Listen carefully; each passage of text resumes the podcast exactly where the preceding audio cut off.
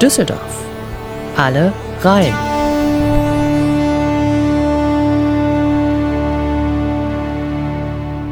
Man sollte sich jetzt nicht davon abhängig machen, wie ist vielleicht eine Entscheidung in Kürze, wie es weitergeht, sondern eher zu überlegen, gut, die Situation hat sich jetzt plötzlich geändert, das ist eine andere, aber auch die bietet wieder Optionen und neue Möglichkeiten, was draus zu machen.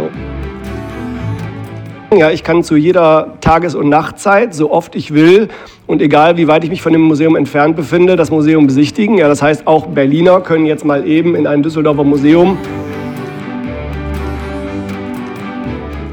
Jemand hat nur in Großbuchstaben geschrieben, Hajo, ganz toll, ich wusste das schon immer, deine Energie und Kreativität sprudelt wie ein Soda-Streamer. Und ich habe gedacht, okay, wer ist das? Und habe gesehen, das ist tatsächlich meine Kunstlehrerin aus der fünften Klasse, die das geschrieben hat. Düsseldorf mit dem kompletten Kulturangebot in diesen Tagen zu erleben. Nicht möglich, möchte man meinen, aber es geht doch immerhin eine Menge, wie wir heute hören werden. Viele Menschen, Kulturschaffende, die in anderen Zeiten Düsseldorf eine Reise wert machen, bereiten nicht nur neue Sehenswürdigkeiten vor, sie machen auch Angebote im Moment für uns zu Hause. Freude und Ehre, heute mit so einem Helden der Kultur sprechen zu dürfen. Hajo Rappe, Architekt 3D-Spezialist Spezialist und einer der Macher hinter den spannenden Projekten Hafenkunst, Kino, Werft 1 und Werft 6. Und in diesen Tagen macht er Museumsbesuche möglich. Ja, das geht, das ist legal und auch ja, gesundheitlich unbedenklich. Aber zunächst mal einen schönen guten Tag, Hajo Rappe. Ich bin gerade in einer kleinen Sprecherkabine. Wie schaut es bei dir aus? Ja, hallo Mike, ich wünsche dir auch einen ganz schönen Tag. Ähm, ich sitze bei mir im Wohnzimmer, draußen scheint die Sonne, habe mir jetzt allerdings auch um mein Sofa herum eine kleine, ja, einen kleinen Schallschutz gebaut aus äh, Bettdecke, Fließdecke auf dem Wäscheständer, sodass hoffentlich die Tonqualität ähm, gut ist, auch über die Entfernung und ähm, einen die Leute gut verstehen können. Ja, ich bin äh, gespannt. Wir beide experimentieren ja heute schon ein bisschen. Äh, du bist, ich habe es ja eben schon angedeutet, auch ein Technikspezialist und wir versuchen wirklich den bestmöglichen Klang trotz der Entfernung Spannung hinzubekommen, haben da ein bisschen getüftelt, aber das ist im Vergleich zu dem, was du sonst machst, ja einfach nur Technikspielerei. Du machst wirklich große digitale Projekte. Du hast Düsseldorfer Museen digitalisiert. Zunächst mal, wie bist du überhaupt auf die Idee gekommen? Also wir haben mit unserer Firma vor einigen Jahren ähm, angefangen, für Immobilien was Ähnliches zu machen. Es ist vor nicht allzu langer Zeit eine Technik rausgekommen mit einer speziellen Kamera, die zugleich 3D-Scan mit 360-Grad-Fotos verbindet. Ähm, das haben wir für verschiedene Immobilienprojekte gemacht. Das ist aber in letzter Zeit gar nicht so viel zum Einsatz gekommen. Und jetzt war es so, dass mein Geschäftspartner Jean kam eines Morgens ins Büro vor zwei Wochen und sagte, hier meine Frau, ähm, die, ist, die ist Französin, die hat gehört, dass in Frankreich jetzt gerade ein Museum einen Rundgang virtuell anbietet und hat das nur so in den Raum geworfen. Und dann hatten wir direkt die Idee, Mensch, wir haben doch die Möglichkeit, das Gleiche, was wir sonst als kommerzielle Projekte machen für Immobilien, das könnten wir doch sehr schön hier den Museen anbieten am Anfang natürlich, oh toll, da können wir viel Geld mit verdienen, aber dann war es äh, nach zwei Minuten relativ klar, die Museen leiden gerade auch sehr, haben große Probleme, weil viele Ausstellungen, da wurde unheimlich viel Arbeit, Zeit und Herzblut reingesteckt und die Besucher dürfen nicht kommen und ähm, hab, hätten gar kein Geld für sowas zu bezahlen. Und dann haben wir gesagt, wir haben ähm, in letzter Zeit auch viel Unterstützung von der Stadt bei anderen Projekten bekommen, die wir ähm, ja, auf die Bahn bringen wollten. Und ähm, jetzt ist eigentlich auch der Zeitpunkt, in so einer Zeit mal was zurückzugeben. Und dann machen wir das kostenlos für die Stadt und ähm, können vielleicht so es schaffen, dass die Leute, die jetzt gerade nicht zu den Museen gehen können, zumindest den Museumsbesuch im Wohnzimmer machen können. Ja, und äh, es ist wirklich ein tolles, beeindruckendes Projekt, wie ich finde. Man kann Lass uns einfach alle Museen nennen, die man besuchen kann. Das ist das Schifffahrtmuseum, das ist das Schloss Benrath, dann äh, das Museum für Gartenkunst, äh, außerdem noch die Mahn- und Gedenkstätte, dann das Hätchens Keramikmuseum, das Theater- und Filmmuseum und auch noch das Heinrich-Heine-Institut. Also wirklich eine ganze Menge. Und ich war ja schlichtweg äh, überwältigt, als ich das zum ersten Mal angeschaut habe auf äh, düsseldorf-tourismus.de. Äh, ihr seid richtig ins Detail gegangen. Wie aufwendig ist das für ein einzelnes Haus oder kann man die gar nicht alle miteinander vergleichen? Ja, die sind schwer zu vergleichen, aber ähm, es war natürlich schon so, dass wir jetzt die letzten Tage, vor allem ich die letzten zehn Tage in zehn Museen von morgens bis abends unterwegs war, ähm, bis nachts dann noch die Sachen aufgearbeitet habe. In manchen Museen geht es etwas schneller, je nachdem, wie groß die Räumlichkeiten sind. Und tatsächlich ist es so, wenn es etwas ähm, größere, leerere Räume sind, ist es auch etwas einfacher zu machen, als wenn sehr viele Details in den Räumen stehen. Wir haben aber zum Teil wirklich vor Ort acht Stunden gestanden und ähm, ja, das Museum aufgenommen mit der Spezialkamera.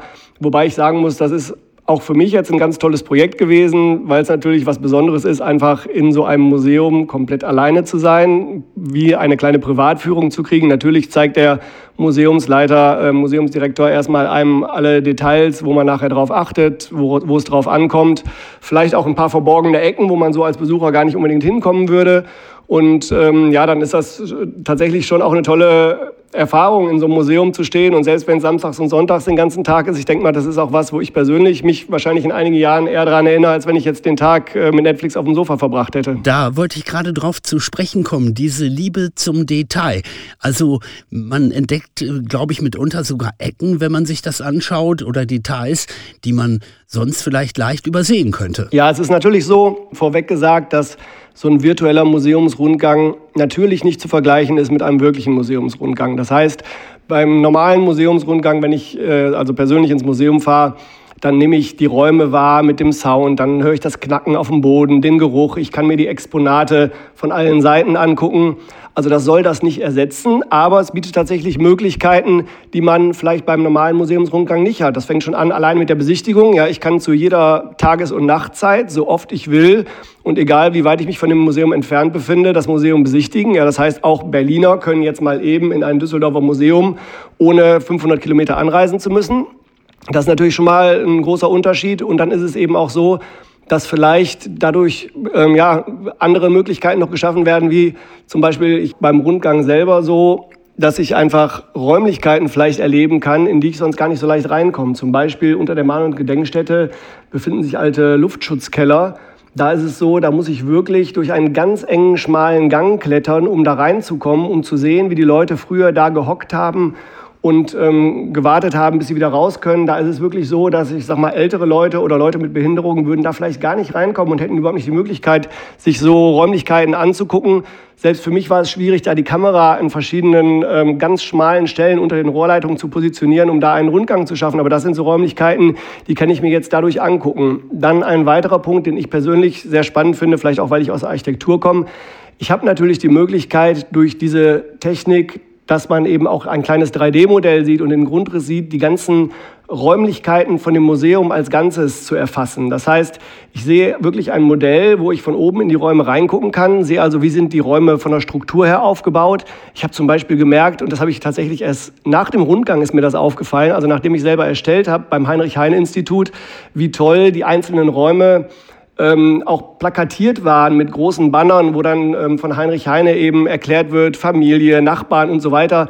Und wie stringent das in jedem Raum durchgezogen ist und wie viel Gedanken man sich da zu diesem Design gemacht hat, das sieht man halt sehr schön, wenn man von oben drauf guckt auf so Räume. Dann ist es so, dass bei dem Benrather Schloss sind wir in Räumlichkeiten geführt worden. Das ging, es ging ein kleiner, schmaler Gang oben unters Dach, wo man in einen Raum kommt, wo das Orchester drin früher gespielt hat. Das heißt, es ist ein kleiner, runder Raum mit einem wirklich sehr schmalen ähm, ja, Korridor, würde ich sagen. Und in der Mitte ist ein großes Loch runter, wo ich in den großen Saal gucke, wo früher dann eben gesessen wurde. Und oben hat in diesem ganz schmalen Bereich das Orchester gespielt. Und wir mussten also verschiedene Treppen, kleine Holztreppen hoch. Plötzlich lande ich in einem Zwischengeschoss, wo vielleicht auch nicht jeder Besucher reinkommt und ähm, kann dann wirklich von oben, da wo das Orchester gesessen hat, in diesen Raum runter gucken. Also das heißt, wir haben wirklich auch Sachen entdeckt, die man vielleicht bei einer normalen Führung oder beim normalen Rundgang nur entdecken würde, wenn man jetzt irgendwie nur eine Privatführung hat oder, eine, oder in einer ganz kleinen Gruppe was vorher gebucht hat. Also das fand ich wirklich sehr spannend, dass man da eben in verschiedene Bereiche reinkommt und ähm, die so erleben kann und eben aber auch die Räumlichkeiten als Ganzes. Ähm, ein Punkt noch, den ich auch spannend fand, war in dem Schifffahrtmuseum. Das ist im Schlossturm auf dem Burgplatz. Besteht insgesamt, glaube ich, aus sieben Etagen innen. Und da ist es wirklich so, wenn ich spätestens in der dritten Etage gelandet bin und mir dreimal einen Drehwurm in der Wendeltreppe geholt habe, habe ich nicht mehr die Orientierung, wie viele Etagen sind über mir, wie viele Etagen sind unter mir. Und wenn ich mir jetzt aber das Modell von außen angucken kann, kann ich also wirklich immer das Gebäude als Ganzes erfassen und mal eben in eine andere Etage reinspringen und sehe erstmal, wie ist überhaupt der Aufbau in diesem ganzen Museum. Also das sind wirklich Sachen, die ich sehr spannend finde dabei. Also es äh, klingt absolut spannend und ich äh, nenne nochmal ja die Adresse, die am einfachsten zu diesen virtuellen Museumsrundgängen führt, düsseldorf-tourismus.de. E. Äh, inwieweit ist das Projekt denn jetzt eigentlich abgeschlossen, Hajo, oder geht das eigentlich noch weiter? Ja, also ehrlich gesagt geht, glaube ich, jetzt für uns die Arbeit erst richtig los. Jetzt ist es so, man kann das Museum sich virtuell angucken, aber es gibt eben noch keine detaillierteren Infos zu den einzelnen Exponaten. Also es ist einfach von der Technik her so, wie gesagt, es hat ein paar zusätzliche Möglichkeiten, die ich gerade schon erklärt habe. Aber wenn ich in einem Museum stehe und mich persönlich vorne rüberbeugen muss, um in einen Schaukasten reinzugucken, wo dann kleine Schriftstücke oder irgendwelche Sachen ausgestellt sind. Sowas kann man einfach technisch mit der Kamera so nicht erfassen. Und unsere nächsten Schritte wären jetzt, und das müsste dann aber auch in enger Zusammenarbeit mit dem Museum erfolgen, dass wir wirklich in diesen Rundgängen noch Möglichkeiten schaffen, dass man sich Zusatzinformationen aufrufen kann. Das heißt, es gibt dann zum Beispiel interaktive Touchpoints. Wir hatten das ähm, in dem Hätchens Keramikmuseum bereits gemacht, wo man dann ein paar Zusatztexte auch zu den ähm, einzelnen Ausstellungsstücken sehen kann. Aber das Ganze ist eben natürlich auch noch erweiterbar dass man Video, Sound abspielen kann ähm, und dass das Ganze wirklich auch ein bisschen pädagogisch aufbereitet wird, damit ich eben nicht nur diesen virtuellen Rundgang als solches erleben kann, sondern eben auch wirklich die einzelnen Exponate und auch die Geschichte dahinter und ähm, was da alles an, ähm, ja, an, an, an Geschichte, an ähm, Vergangenheit drin steckt und äh, die Details eben auch erfahre, die ich sonst in so einem virtuellen Rundgang vielleicht nicht erfahre. Das klingt für mich dann doch in der Summe sehr aufwendig und mich interessiert, mit wie vielen Menschen stemmst du das eigentlich? Oder ist es doch äh, vor allen Dingen, dass du da die treibende und die kreative Kraft bist? Nein, also wir sind ähm, eine Handvoll Leute bei uns im Büro und die helfen natürlich alle fleißig mit. Es ist so, vor Ort sind es meistens ein bis zwei Personen, die diesen virtuellen Rundgang aufnehmen weil ähm, das ist natürlich die Herausforderung dabei. Man muss sich diese Kamera muss man sich so vorstellen, die steht auf einem Stativ, die dreht sich um 360 Grad und man muss natürlich aufpassen, dass man nicht von dieser Kamera erfasst wird. Das heißt, es ist tatsächlich auch ganz spannend. In manchen Museen, ja, in den Filmmuseen, in dem Filmmuseum hatte ich den Fall, da war in einer Etage einfach ganz viel verglast, keine Zwischenwände, überall sieht man sich gespiegelt. Und äh, man muss gucken, dass das Gerät, was man in der Hand hat, in dem Fall ein iPad, noch genug ähm, Funkverbindung mit der Kamera hat, aber trotzdem bei dieser Drehung der Kamera man nicht persönlich erfasst wird. Das heißt, man muss sich irgendwie schnell eine Ecke aussuchen, wo man sich verstecken kann oder drückt den Startknopf, flitzt schnell irgendwie ins nächste Treppenhaus rein. Also vor Ort ist es tatsächlich so, dass man es mit maximal zwei Leuten eigentlich macht, ähm, weil ansonsten müssen sich zu viele Leute dann vor der Kamera verstecken. Im Nachgang ist es so, dass natürlich beliebig viele Leute an so einem Projekt weiterarbeiten können. Also wir haben das äh, im Immobilienbereich gehabt, dass wir wirklich ein Gebäude, was wir gescannt haben, nachträglich mit etwa 600 Touchpoints belegt haben, dass jedes einzelne Objekt eben ähm, verlinkt ist, dass Zusatzinformationen aufgerufen werden können. Und das sind Sachen, wenn wir die jetzt weiter verfolgen, hoffentlich mit den Museen zusammen und ähm, eben nachträgliche Informationen einpflegen, dass dann natürlich auch ähm, viele Leute parallel dran arbeiten können. Also das ist nicht das Problem. Ich persönlich bin begeistert, das habe ich schon gesagt, Tayo. Aber äh, welche Reaktion bekommst du in diesen Tagen? Also wir haben tatsächlich sehr, sehr positives Feedback. Ähm, ich finde das toll, dass Leute eben auch so ein bisschen persönlich ihre Stories schreiben. Wir haben von ähm, einem Bekannten, der selber auch eine Agentur hat, hat geschrieben, Mensch, vielen Dank dafür. Ich habe das letzte Woche meinen Eltern geschickt. Die finden das ganz toll, weil die verlassen auch gerade das Haus nicht und können sich das jetzt zu Hause angucken. Und ähm, also wirklich aus allen Richtungen. Dann habe ich unter einem Post gesehen, jemand hat nur in Großbuchstaben geschrieben, Hajo, ganz toll, ich wusste das schon immer. Deine Energie und Kreativität sprudelt wie ein Soda-Streamer. Und ich habe gedacht, okay, wer ist das? Und habe gesehen, das ist tatsächlich meine Kunstlehrerin aus der fünften Klasse, die das geschrieben hat. Und habe mich sehr darüber gefreut, dass selbst da das angekommen ist. Und nee, ich finde das toll, dass wirklich wirklich, ähm, ja, dass jetzt die Leute nutzen können, so oft sie wollen und sich das angucken können. Und bin gespannt, ob vielleicht auch noch andere Museen dazukommen. Jetzt ist natürlich so, dass das tatsächlich auch schon weit verbreitet und geteilt wurde und wir mittlerweile auch schon aus vielen anderen Städten, aus Hamburg, Berlin, haben wir schon Anfragen, ob wir das Gleiche machen können. Und diese virtuellen Rundgänge, die gibt es im Prinzip schon seit 20 Jahren. Aber das sind Rundgänge, wo ein 360-Grad-Foto aufgenommen wird an verschiedenen Positionen und man eben diese 360-Grad-Fotos miteinander verbindet. Das heißt, ich habe sozusagen eine Überblendung von einem Foto zum nächsten Foto und diese neue Technik, mit der wir jetzt arbeiten, da ist eben, was ich eben schon erwähnt habe, das Besondere, dass ich das ganze Modell und das ganze Gebäude erfassen kann und mich wirklich durch einen 3D-Raum bewege. Das heißt, das ist vom Gefühl und vom, von der Erfassung des Raumes nochmal was völlig anderes. Es ist wirklich, als würde ich mich da durchbewegen und nicht eben wie eine Slideshow, in der ich mich zwar um alle Ecken umgucken kann, ähm, sondern ich bewege mich tatsächlich durch dieses Modell.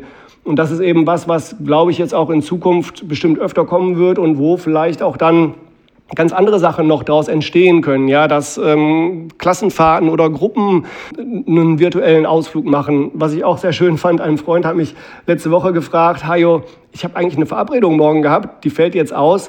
Gibt es irgendwie eine Möglichkeit, dass ich mit meinem Date gemeinsam so einen Museumsbesuch durchführen kann? Und da habe ich kurz nachgedacht, habe ich gesagt, eigentlich ist eigentlich eine super Idee. Also da müssen wir mal dran arbeiten, wie man sowas schaffen kann. Im Endeffekt würde ich dir vorschlagen, nutzt eine Videoplattform, eine Videokonferenzplattform. Da gibt es ja viele, so wie Jitsi oder so, kann ich empfehlen ähm, kostenlos und äh, wirklich einfach zu benutzen. Und dann kann natürlich jeder parallel zugleich so einen Rundgang machen und sich dann auch darüber unterhalten, was da passiert. Jetzt im Nachhinein habe ich gedacht, ich ärgere mich so ein bisschen, dass ich nicht in diesen einzelnen Rundgängen irgendwo ein Easter Egg versteckt habe. Jetzt im wahrsten Sinne des Wortes würde das sehr gut passen, ähm, weil das würde natürlich auch nochmal anregen, sich dann wirklich jede Ecke anzugucken, um dann ein spezielles Teil oder so zu finden, was äh, ja in so einem Museum ist. Aber auch daraus könnte man vielleicht zukünftig noch was machen. Mensch, also äh, ich finde deine Begeisterung ansteckend und ich hoffe, das überträgt sich. Halten wir aber nochmal fest, das ist äh, im Kern erstmal sehr uneigennützig entstanden, dieses Projekt, wie du uns eben erklärt hast. Du wolltest auch etwas zurückgeben. Wir müssen aber auch einfach feststellen, in diesen Zeiten liegen andere Projekte von dir oder von euch brach. Die sind im Moment nicht machbar.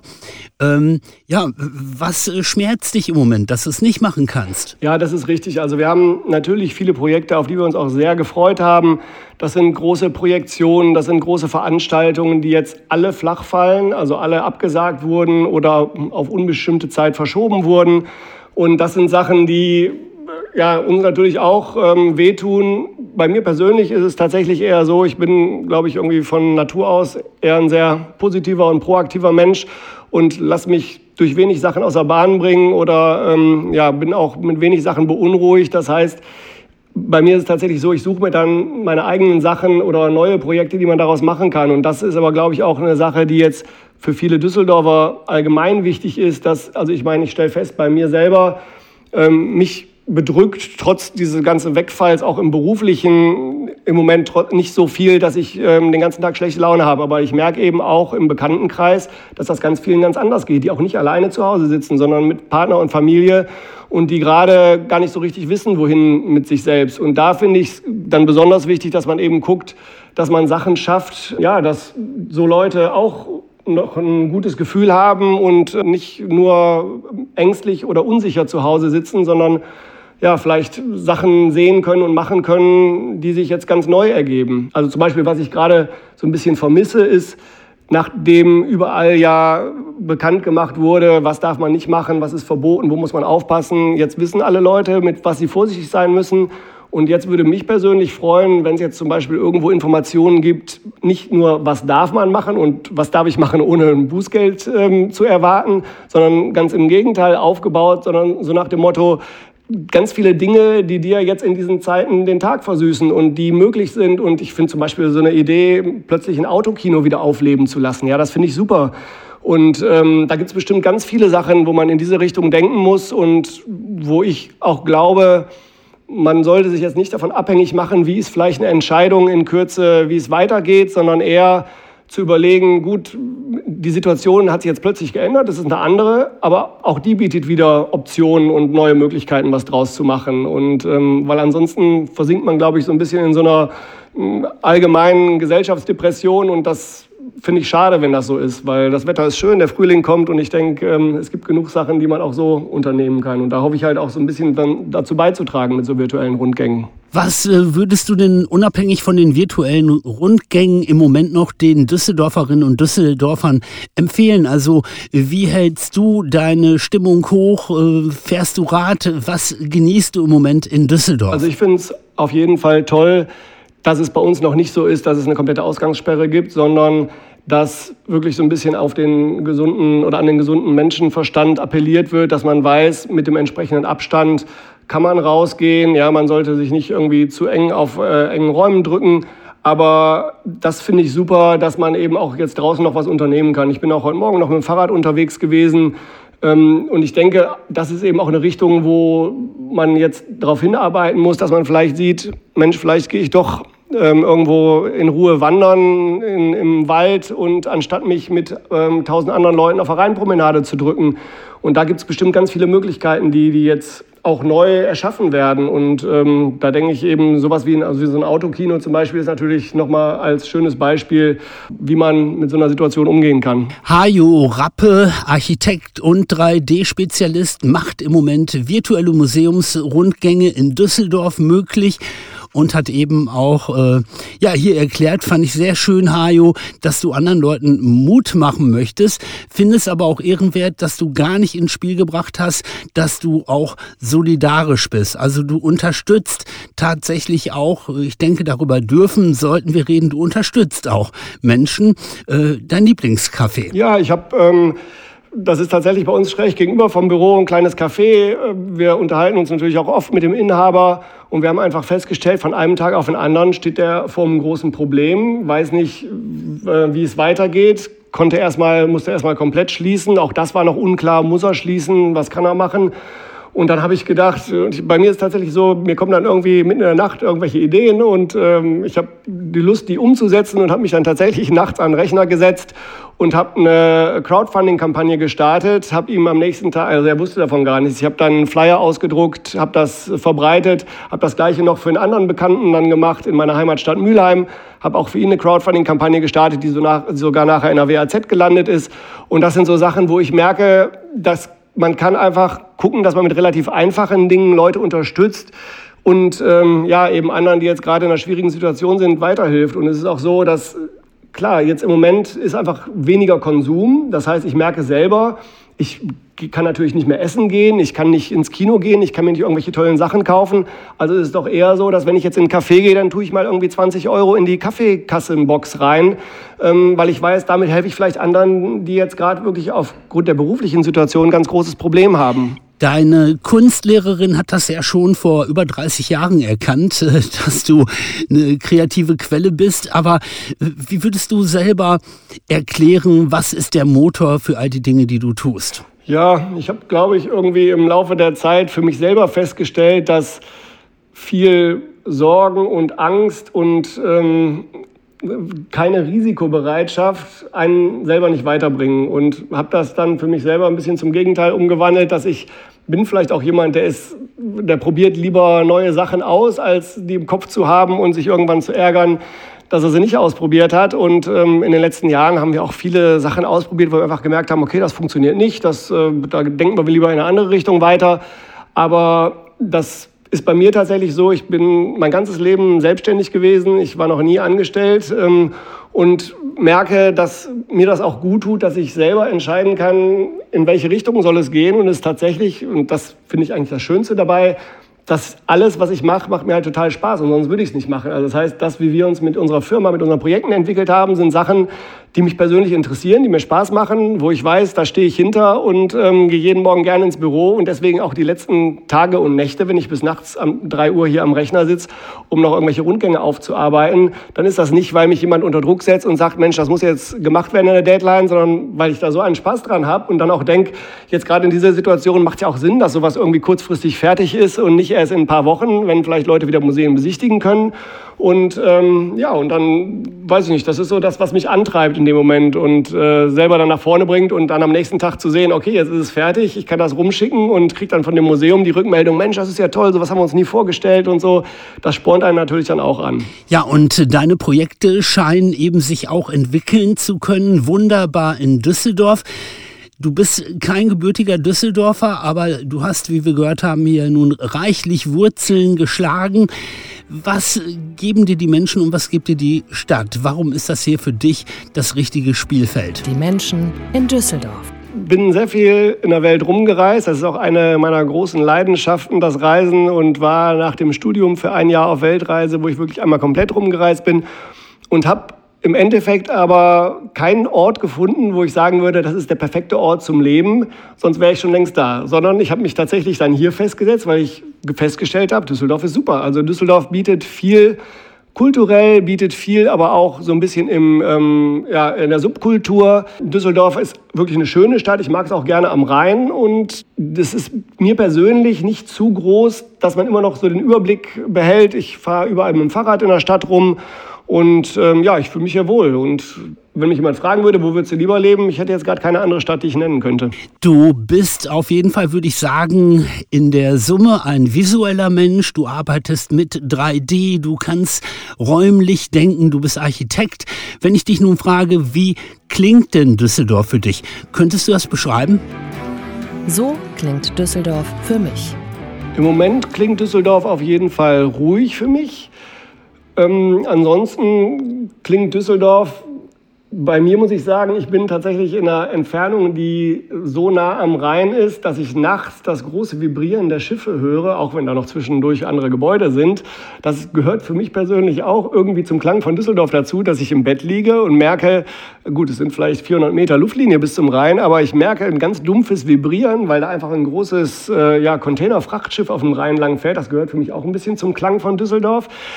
Ähm, Im Moment ist es tatsächlich so, dass gerade auch aufgrund des geringeren Verkehrs es sehr ruhig geworden ist, aber das sind alles so für mich Sachen, die dazugehören und dass ich es persönlich auch toll finde, dass ich immer in Düsseldorf, also ich bin ja auch oft hier umgezogen und ähm, eigentlich überall die Möglichkeit habe, mit einem offenen Fenster zu schlafen, weil draußen zwitschern die Vögel und ich habe ich hab nicht das Gefühl, dass die Stadt einfach so laut und so erdrückend ist, dass man ja, nicht die Möglichkeit hat, durchzuatmen oder auch mal in Ruhe zu sein. Ich habe heute gelernt, Hajo Rappe hat Ideen und setzt die dann auch ganz schnell um, stemmt gerade eben dieses riesige 3D-Projekt mit den virtuellen Museumsrundgängen. Äh, gibt es eigentlich noch ein Wunschprojekt für dich, Hajo, das du auch noch mal unbedingt in Angriff nehmen musst oder hast du eigentlich schon immer alles verwirklicht, was du im Kopf hattest? Äh, ja, das ist ganz lustig, diese Frage, weil tatsächlich ist es so, dass ständig, also es ist wirklich ich würde sagen, dreimal in der Woche habe ich irgendeine neue Idee und dann muss ich erstmal überlegen, okay, was macht Sinn, in welche Richtung soll es weitergehen. Und es ist also nicht so, dass ich jetzt irgendwie seit Jahren ein Wunschprojekt habe, was ich noch nicht geschafft habe umzusetzen oder auch noch nicht angegangen bin, sondern ich muss mich eher zügeln, dass ich vor zu vielen Ideen nicht irgendwann den Überblick verliere, sondern ähm, deswegen versuche ich tatsächlich, wenn, ich, wenn mir irgendwas einfällt, was man machen könnte, das nach vorne zu treiben. Ich habe auch eben in den letzten Jahren gesehen, dass viele Sachen auch auf fruchtbaren Boden gestoßen sind. Zum Beispiel haben wir hier im Hafen ähm, das Hafenkunstkino gegründet. Das ist, ähm, vielleicht kennen es noch viele Leute, der Günther Uecker hat vor etlichen Jahren den Ueckerplatz geschaffen im, ähm, im Hafen in der Verlängerung der Fußgängerbrücke zum Hyatt Hotel rüber. Und da gab es vor acht oder neun Jahren zum letzten Mal die Hafenlichtspiele. Das war im Sommer, wurden Kurzfilmnächte gezeigt. Also das heißt Kurzfilme gezeigt. Die Leute konnten da sitzen, grillen und sich italienische, internationale, französische, tolle Kurzfilme angucken. Seitdem ist da nichts mehr passiert und irgendwann haben wir gedacht, Mensch, das wäre doch toll, das irgendwie zu reaktivieren. Wir kennen uns mit der Technik aus, ähm, wir haben ein paar Kontakte in die, Richtung und wissen eben, wie man das Ganze organisatorisch aufbaut und haben dann das Hafenkunstkino gegründet und zeigen da eigentlich 365 Tage jeden Abend Kunst- und Kurzfilme im öffentlichen Raum, auch kostenlos. Das ist zum Beispiel so ein Projekt, wo wir gemerkt haben, wenn man die Stadt dafür begeistern kann, dann kriegt man auch Unterstützung von der Stadt, dass sowas ermöglicht wird. Ja, auch das muss man jetzt natürlich im Moment leider zumachen, kann hoffentlich bald wieder eröffnen, aber das sind so Sachen, wo ich merke, okay, das macht Spaß, die Projekte dann nach vorne zu bringen und das ist auch teilweise zäh. Das hat anderthalb Jahre gedauert, bis es dann irgendwann so weit war, dass wir damit starten konnten. Aber das ist so ein Projekt, wo ich jetzt im Nachhinein denke, das ist toll, dass wir das gemacht haben und dran geblieben sind. Ja, äh, das ist bedauerlich äh, mit dem Hafenkunstkino, aber auch da wollen wir zuversichtlich sein, dass es da bald wieder Lichter zu sehen geben wird und Filme. Äh, abschließend, Hajo, was äh, wünschst du uns, was wünschst du den Düsseldorferinnen und Düsseldorfern? Ja, ich wünsche wirklich, dass die Leute jetzt im Moment nicht den Mut verlieren oder denken, wir sind abhängig davon, dass wir gesagt kriegen, was dürfen wir, was dürfen wir nicht, sondern dass so ein bisschen Eigeninitiative ergriffen wird, in dem Sinne, dass ich mir selber überlege, wie ich mit der aktuellen Situation umgehe, was ich am besten draus mache. Vielleicht wird es auch irgendwann mal eine Möglichkeit geben, dass wirklich konsolidiert irgendwelche Informationen zur Verfügung gestellt werden. Was sind die tollen Möglichkeiten, die die Stadt trotzdem gerade bietet, auch wenn eben viele Sachen nicht geht. Ich denke selber auch, dass vielleicht, wenn irgendwann es insofern gelockert wird, dass die Sachen, bei denen man guten Abstand halten kann, auch durchgeführt werden können. Ich denke, wir sollten trotzdem versuchen, den Sommer zu genießen, den Kopf nicht hängen zu lassen und uns so ein bisschen auch umzugucken in der Nachbarschaft und äh, bei Freunden und Verwandten, wo kann man vielleicht was unterstützen. Und man merkt auch, wenn man anderen was gibt, dann kommt eben auch viel gutes Gefühl zurück, was einen auch selber wieder aufbaut. Und ähm, deswegen denke ich, ist jetzt gerade, wo der Frühling und das tolle Wetter angefangen hat, ähm, nicht der richtige Zeitpunkt, den Kopf hängen zu lassen, obwohl die ganze Situation wirklich sehr bizarr natürlich gerade ist. Danke für die guten Worte, danke für das schöne Gespräch. Hajo Rappe, 3D-Spezialist, Architekt und eben der kreative Kern hinter Projekten wie Hafenkunst, Kino, Werft 1, Werft 6 und natürlich eben jetzt ja, verantwortlich für die virtuellen Museumsbesuche, die wir alle machen können. Vielen lieben Dank, Hajo Rappe. Bis bald, bleiben wir gesund, das wünschen wir auch allen anderen. Alles Liebe und Gute. Das wünsche ich dir auch, Mike. Ciao. Düsseldorf. Alle rein.